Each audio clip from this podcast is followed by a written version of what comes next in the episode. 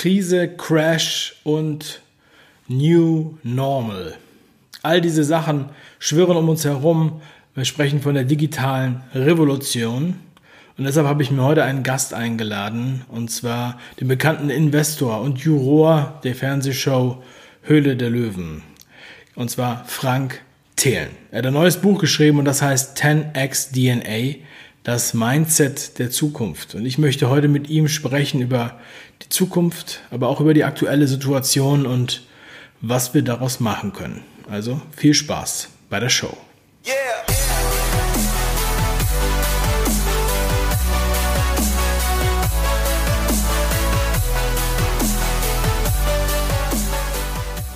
Und heute freue ich mich sehr, ihn wieder begrüßen zu dürfen. Bei mir ist heute im Interview Frank Thelen. Hallo Frank.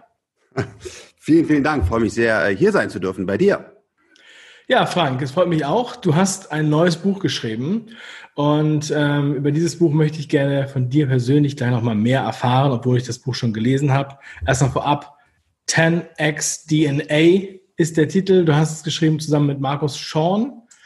Ähm, wenn man natürlich 10x DNA hört, dann denkt man gleich an 10x Rule von Grant Cardone. Erzähl doch mal, Frank, ähm, was steckt dahinter? Warum hast du diesen Titel gewählt? Ähm, ja, hast du auch Grant Cardone ja. gelesen? Ja, ähm, also der ähm, das Thema, was macht eigentlich, ähm, das ist auch wieder so ein Buzzword, aber Disruption. Also was, was passiert da eigentlich gerade ähm, mit der Wirtschaft, getrieben von von dem Baukasten der Zukunft, also die ganzen Technologien, die wir alle kennen, KI, Quantencomputer, 3D-Druck und so weiter. Darüber wollte ich schreiben, weil mich es einfach interessiert hat und auch nochmal tiefer äh, eintauchen. Und auf der Suche nach dem Titel, während wir das Buch entwickelt haben, sind wir über diese Geschichte gestolpert, dass ähm, eigentlich dieser Begriff 10x, den ja ganz viele verwenden und der ja gar nicht überhaupt nicht von, von, äh, von mir erfunden wurde, ähm, den ich eigentlich Google zugeschrieben hatte. Also ich hatte das erste Mal von einer, von einer sehr bekannten ähm, Präsentation vom Google-Gründer, diesen 10x, die Idee gehört. Ähm, kam aber raus, dass dieses 10x aus dem aus der ersten Mondlandung, aus dem technischen ähm, äh, Projekt kommt und da von einem Deutschen und der quasi gesagt hat, hey, wir müssen auf Mond landen, das geht gar nicht. Wir können das nur erreichen, wenn wir 10x machen, wenn wir anders denken. Und das fand ich so schön, also dass es, zu wissen, dass das gar nicht von dem coolen Silicon Valley kommt, was ich ja natürlich auch äh, total schätze und ganz viel von lerne und mit ganz viel Begeisterung drauf gucke, sondern dass es eigentlich quasi aus einem öffentlichen Projekt kommt, nämlich aus, aus der Mondlandung und sogar noch von einem Deutschen in dem Team. Ähm, das habe ich gedacht, das, das passt einfach und mir ist auch nichts Besseres eingefallen, äh, hier auch gerne an die Zuhörer, wie man dieses Phänomen des exponentiellen Fortschritts in, sage ich mal, einen kurzen, prägnanten, einfachen, schönen Namen nehmen kann. Und deswegen ist es 10x DNA oder 10x DNA geworden. Auf der einen Seite halt diese exponentielle Entwicklung und auf der anderen Seite DNA gleich, so bin ich, so handle ich, so denke ich. Mhm. Ja, man sagt ja auch, ähm, wenn du den Mond erreichen willst, dann musst du auf die Sterne zielen. Ja? Also wahrscheinlich äh, hängt das auch mit noch viel mehr da drin. Was ist denn deiner Meinung nach das Mindset der Zukunft? Was, äh, was braucht man denn für ein Mindset? Ich glaube, dass man diese exponentielle Entwicklung, die auf Basis der Digitalisierung jetzt stattfindet, das ist ein Mindset, was man hat und sagt, man, man akzeptiert das, noch besser, man gestaltet das und sagt, es kommen jetzt einfach große tiefschneidende und auch breitflächige äh, Veränderungen und ich bin bereit. Oder ich hänge halt einfach an meinem Verbrenner. Ich mache seit 100 Jahren Verbrenner, ich habe den Sechszylinder selber entwickelt. Ähm, dieser ganze Elektrokram, was soll das denn? Oder beim Fleisch, nee, äh, Kühe standen immer auf der Weide. Das werden sie natürlich auch noch tun, aber wenn ich in, in, in Menge fleischähnliche Produkte generieren muss, dann muss ich das anders tun, weil wir sonst einfach mit unserem Planeten, das geht so nicht weiter. Und ob es dann Lab-Grown ist oder ob es dann Beyond ist, wo man dann versucht, irgendwie Fleisch nachzubauen, was auch immer. Wir müssen ganz viele Dinge neu durchdenken und durch Technologie neu gestalten. Und das ist dieses Mindset, die Offenheit dafür, eben nicht zu sagen, äh, es war schon immer so, ja, das bleibt jetzt auch so. äh, und dann irgendwie zwangsmäßig die Digitalisierung einführen, weil oh, eigentlich ist auch schon alles Blödsinn, sondern das, das zu akzeptieren und am besten noch aktiv zu gestalten und zu sagen, ja, die Digitalisierung ähm, war einfach nur ein Sprungbrett, denn jetzt geht es erst richtig los und äh, ich habe Bock darauf, ich will das verstehen, ich will das machen, damit mein Unternehmen, damit mein Leben, damit mein Geist davon profitieren kann und mitgestalten kann. Das ist, glaube ich, eine ganz wichtige Denke. Mindset ist ja auch wieder ein englisches Wort. Auch hier gerne Hinweise, wie man das noch, noch, noch prägnanter im Deutschen ausdrücken kann. Aber dieses, diese Denke, die brauchen wir dringend, sowohl auf den Vorstandsetagen als in den Schulen, ähm, als überall, dass wir sagen, wir haben Bock auf Veränderung. Also viele Sachen, die du jetzt im Buch ansprichst und die du jetzt auch eben auch schon angesprochen hast, ähm, erinnern ja schon an Science-Fiction-Romane. Ja, also äh, jetzt Fleisch aus dem Labor, ja. Quantencomputer und äh, Häuser aus dem 3D-Drucker und weiß ich was. Ja, das klingt ähm, also schon noch mehr als 10x aus der heutigen Perspektive, auch wenn ich jetzt dem äh, sehr aufgeschlossen bin.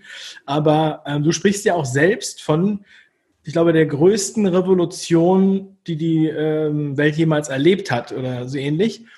Na, also ja, das ist ja äh, also schon sehr, sehr weitgreifend. Äh, und sorry, ich will da mal sorry, ganz kurz, ja? das ist alles nicht Science Fiction, ne, sondern das, was ich da ja beschreibe, ähm, wo jetzt gerade das zum Beispiel diese 3D gedruckten Häuser oder das Lab-Grown Meat, also einfach im, im Labor äh, Fleisch, das ist mehr als Realität. Ja, also ähm, das sind auch teilweise Dinge, in die wir investiert haben, die wir mit unseren Gründern bauen, auch jetzt mal sehr plakativ genannt, äh, das fliegende Auto. Also der, der Gründer nennt das Unternehmen oder nicht gerne, sagt, spricht nicht gerne vom fliegenden Auto, aber so haben wir es nun mal äh, äh, über, über viele Comic-Serien und so weiter genannt. Ähm, also der elektrische, vertikal startende äh, Jet, das ist alles Realität. Das ist da. Das ist noch nicht in der Masse angewandt. Also wenn du heute Abend zu deinem Italiener gehst, dann gibt es da noch kein Lab-Grown Meat, aber ähm, es ist da, also es wird, wird gebaut und du kannst auch heute noch in kein Lilium einsteigen, aber der fliegt auch schon und das kann man sich ja auch in den Videos anschauen. Und genauso die, ähm, die 3D gedruckte Wohnsiedlung, die gibt es. Also die gibt es noch nicht hier, sondern die gibt es auch, was ich super finde, äh, in Krisengebieten, weil es günstiger ist, das Haus zu drucken, als es zu bauen. Und das ist ja auch übrigens eine tolle Sache dieser Revolution.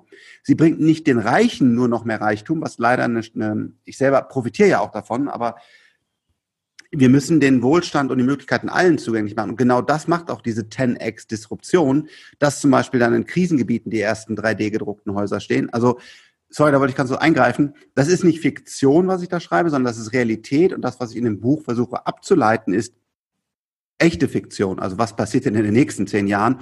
Und das ist noch viel verrückterer Kram als irgendwie fliegende Autos und äh, Lab-Grown Meat. Wir haben ja jetzt gerade in diesem Jahr sehr viel erlebt, ähm, dass halt viele in der Digitalisierung ja noch weit hinterher hinken. Also ganz andere Perspektive als das, was du jetzt beschreibst. Fast eine andere Sprache, könnte man sagen. ähm, so, wir haben jetzt, du hast jetzt vom Krisengebiet gesprochen. Im Grunde genommen haben wir jetzt hier weltweit ein Krisengebiet. Aktuell durch diese Corona-Krise. Und das hat natürlich ähm, auch auf alle möglichen Sachen Konsequenzen gehabt und gezeigt. Wie würdest du jetzt auch gerade deine, diese, diesen Blick auf, die, auf diese Digitalisierung und diese Revolution einschätzen, gerade unter dem Aspekt, den wir jetzt erlebt haben? Wie, die, wie ich die, was die Digitalisierung genau, was würde ich einschätzen? Ja, also wir haben ja jetzt einen erheblichen, sagen wir mal, Druck verspürt, mhm. Tatendrang, ja, also äh, Zugzwang könnte man sagen, ja, ähm, auf einmal in sehr viele Lebensbereiche ja, direkt. Also zum Beispiel. Zu digitalisieren. Wir fangen an, ja, genau. Ich meine, eben noch war ja Homeoffice für die meisten äh, ja. nicht denkbar. Ja, also ich, davon, ja. da fangen wir an. Bis hin zu, ähm, ja, den Lieferservices, Onlinehandel, Online-Shops und so weiter, was jetzt alles noch dabei ist. Homeschooling. Und Homeschooling und so weiter. Ja, also war ja vor drei Monaten oder vor vier Monaten noch undenkbar. Und da hätte ja. man gedacht, also es kommt in Deutschland vielleicht in 20 Jahren so ungefähr. Ja, das ist ein super Druck von äh, der, der, der da entstanden ist. Also natürlich, äh, es gibt eine Krise. Bei dieser Krise ist übrigens sehr unschön, dass es klare Verlierer und Gewinner gibt. Und ähm, das ist eigentlich nicht fair, sondern es ist auch oftmals totales Glück. Ähm, aber es ist ein Digitalisierungspush. Und das ist gut. Und das, das zeigt, wir können, wenn wir wollen, weil auf einmal geht ja, gehen ja die ganzen äh, Dinge. Auf einmal äh, funktioniert das Leben und die Wirtschaft irgendwie ohne äh, ständige äh, Flugzeugeinsätze und so weiter. Also wir haben gesehen, viele Dinge sind, glaube ich, äh, möglich, die wir so gar nicht für möglich gehalten hätten. Und das war ein guter und ist ein guter Digitalisierungspush, den ich auch selber ganz klar sehe. Wir haben zum Beispiel enge Kooperationen ähm, mit, mit der Deutschen Telekom oder, oder auch anderen Breitbandausbietern, die sagen, die haben noch nie solche Budgets erlebt bei den Businesskunden, dass die auf einmal halt wirklich sagen, wir digitalisieren oder wie viele neue äh, Notebooks verkauft werden, Tablets, äh, Kameras von, von meinem Partner Logitech sind ausverkauft. Also die Leute investieren, die verstehen jetzt, dass es ähm, da, da, diese Möglichkeiten gibt es und das ist gut. Der große Mist ist, dass die deutsche Wirtschaft nicht ernsthaft partizipiert. Ja, es gibt Teamviewer, es gibt Zalando, es gibt eins und eins, aber wenn man mal auf die Marktkapitalisierung schaut, wo es um 50, 100 oder auch viele hundert Milliarden geht von diesen Digitalkonzernen, dann gibt es davon keinen einzigen in Deutschland und keinen einzigen in Europa, außer vielleicht Spotify. Microsoft, Zoom, was wir gerade verwenden, ähm, Google, die alle haben, äh, Apple und so weiter, die alle haben Milliarden, Milliarden wieder zugenommen und äh, verdienen an dieser großen Krise. Also ich glaube gar nicht im Bösen, das gar nicht, weil das schlimme Firmen sind, die irgendwas Schlimmes jetzt machen, sondern die haben nun mal einfach die Produkte wie Teams, Zoom und, und Adobe und keine Ahnung was. Und keiner dieser großen Hersteller ist aus Deutschland. Das heißt, die Wertschöpfung, die Kapitalisierung und damit auch wieder das Geld für Research, für neue Arbeitsplätze und so weiter, das entsteht in den USA. Und es ist gut, dass wir einen Teamviewer haben. Es ist ein tolles Unternehmen. Aber es ist halt nicht mal, also sehr viel Geld, aber jetzt in internationalen Standards mit, mit Alibaba und Tencent verglichen und, und, und Facebook sind halt 10 Milliarden nicht relevant für die, äh, für das Land. Da sehen wir daran allein, dass das aktuelle Hilfspaket, was im Kanzleramt beschlossen wurde, glaube ich, 300 Milliarden hat. Da ist halt ein Microsoft, da ist ein Google, da ist ein Facebook. Wie generieren wir diese Art von Unternehmen in Europa? Damit wir an der Wertschöpfung von dieser Digitalisierung und danach auch der, der exponentiellen Fortschritts, den ich in dem Buch beschreibe, partizipieren. Das ist mein großes Thema. Jetzt ähm, ist es ja so, jedes Mal ähm, auch in der Geschichte, sagen wir mal, ja, die, die, die Dampfmaschine oder auch der, der Webstuhl, ja, äh, auch wenn das jetzt natürlich irgendwie sich ganz anders anhört als, als die, diesen Sprung, den wir jetzt hier machen. Aber es gab den Weber-Aufstand, ne? es gab ja. äh, große Beängstigungen, auch als das Automobil kam ähm, und so weiter. Das heißt, also jetzt geht das natürlich auch nicht kritiklos einfach so äh, vorbei. Es gibt gesellschaftlich äh, Verlierer dieser Krise. Es gibt natürlich extreme äh, Einschnitte, hohe Arbeitslosigkeit, äh, Arbeitslosigkeit und so ja. weiter. Und ähm, da ist natürlich jetzt die Frage und auch die Angst. Wie soll das kompensiert werden? Was ist sozusagen deine Idee dabei? Ähm, wird das irgendwie aufgefangen oder ähm, wo wird die Beschäftigung hingehen? Worauf sollten sich auch, ja, also erstmal das und dann mehr oder weniger so ein Ausblick, das können wir danach nochmal ranstellen. Also, ähm, ich glaube, ähm, dass die Politik dort noch auf dem falschen Weg ist, weil alle aktuellen äh, politischen Aussagen zielen für mich immer noch auf Arbeitsplatzgarantie gefühlt. Also sag, sag mir, wenn du das anders empfindest, aber ich glaube, eine der wichtigsten Aussagen. Ja. ja, ich glaube, eine der wichtigen, wenn man jetzt heute sagt, was so die, die, die klassische Politikaussage, dann ist das, wir wollen Arbeitsplätze schaffen und Arbeitsplätze halten. Und ich verstehe auch den Grund dahinter, weil es ist wichtig. Und es ist ein bisschen komische Situation, weil heutzutage haben wir jetzt zum Beispiel einen Fachkräftemangel. Also wer jetzt gerade ein Haus baut oder äh, keine, äh, oder einen Softwareentwickler sucht oder einen guten Designer, äh, der weiß, wovon ich spreche, ähm, die Leute sind ausgebucht und die bekommt man nicht.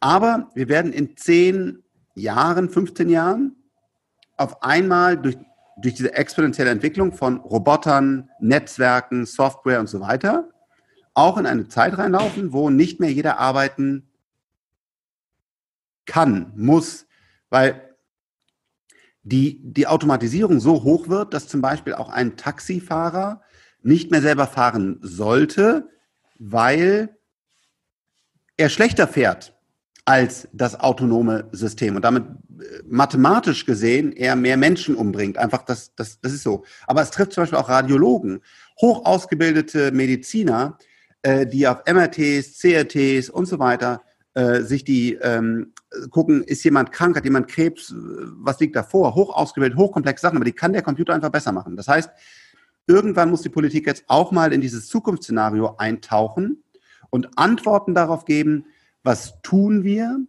wenn dieser Zeitpunkt kommt, wo die Arbeitsplätze in größerem Umfang wegfallen. Weil dann kann die Antwort nicht immer sein, wir, wir haben Arbeitsplatzgarantie, sondern muss die Antwort sein, meiner Meinung nach, ein relativ bedingungsloses Grundeinkommen, dass die Leute keine Angst haben und dass diese Mehrwerte, die hier generiert werden, also wir haben ja alle einen Vorteil damit, dass wir die Spülmaschine nicht mehr selber einräumen müssen, dass wir keine Rasen mähen mehr müssen, dass eben der Taxifahrer nachts äh, nicht mehr arbeiten muss.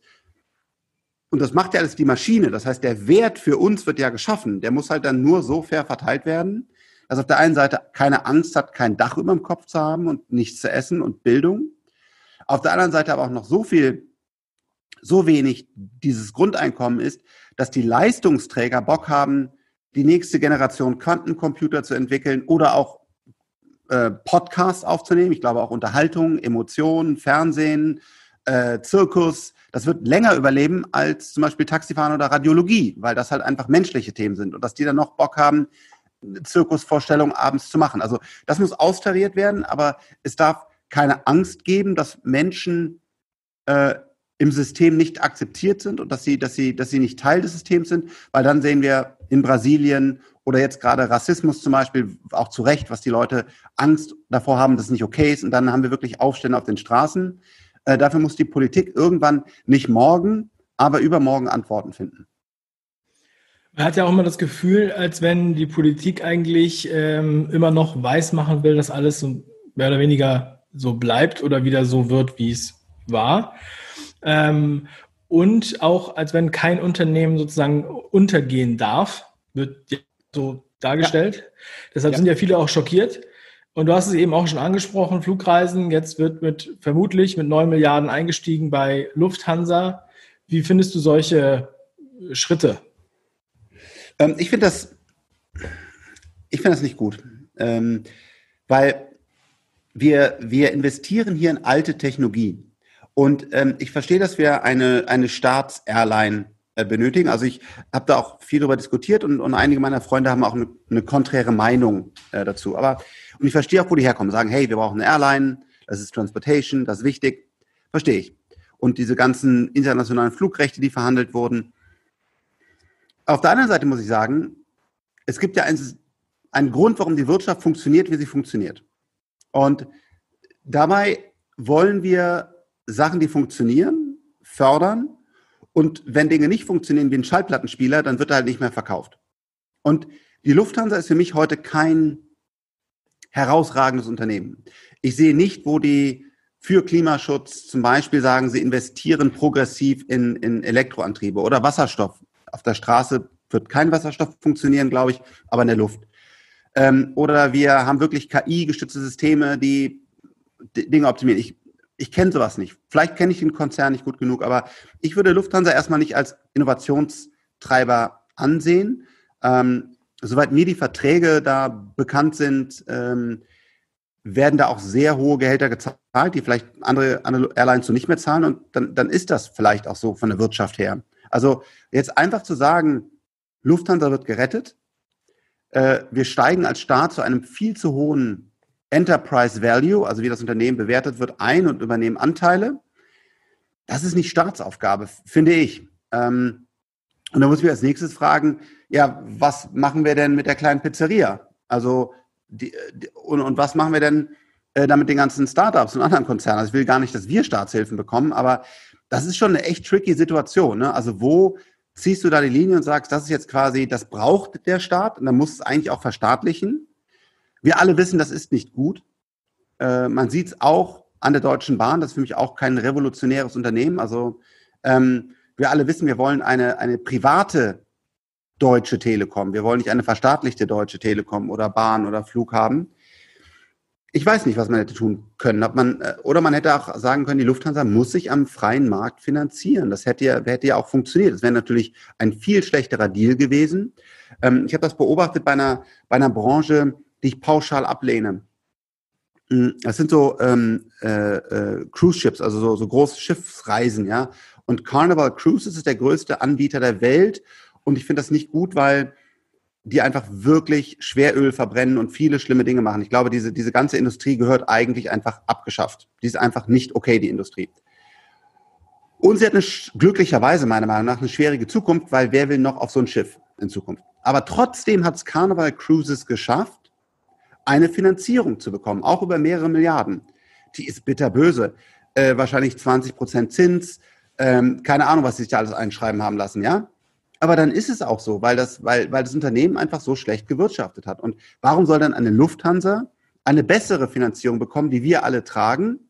Aber zu erklären, warum dann die Pizzeria, die Startups, die Friseurläden das nicht bekommen oder warum Adidas auf einmal irgendwie Staatsgeld braucht, das ist ja völlig krank. Also, nee, da, das, das, da, da finde ich das Krisenmanagement an der Stelle falsch. Mhm. Ja, du hast die sehr entscheidende Sachen auch angesprochen, das finde ich sehr gut. Man fragt sich natürlich auch, woher äh, kommt das ganze Geld, was hier verschenkt wird, letztendlich.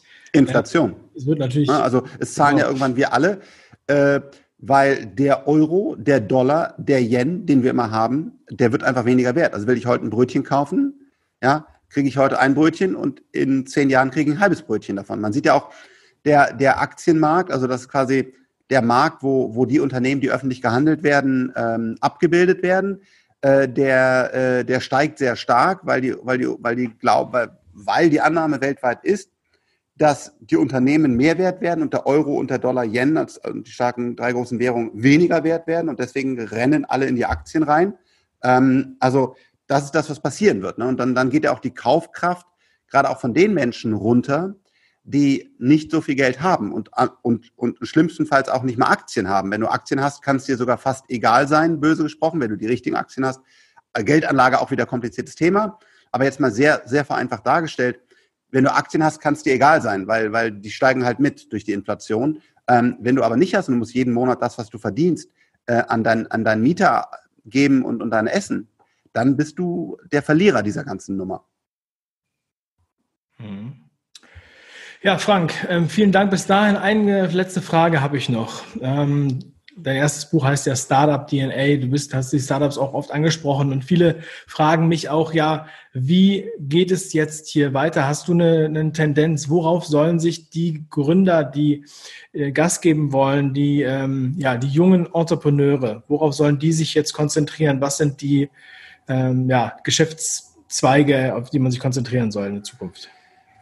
Ich glaube, der, der, der Gründer sollte immer vom Produkt kommen, von der Passion her.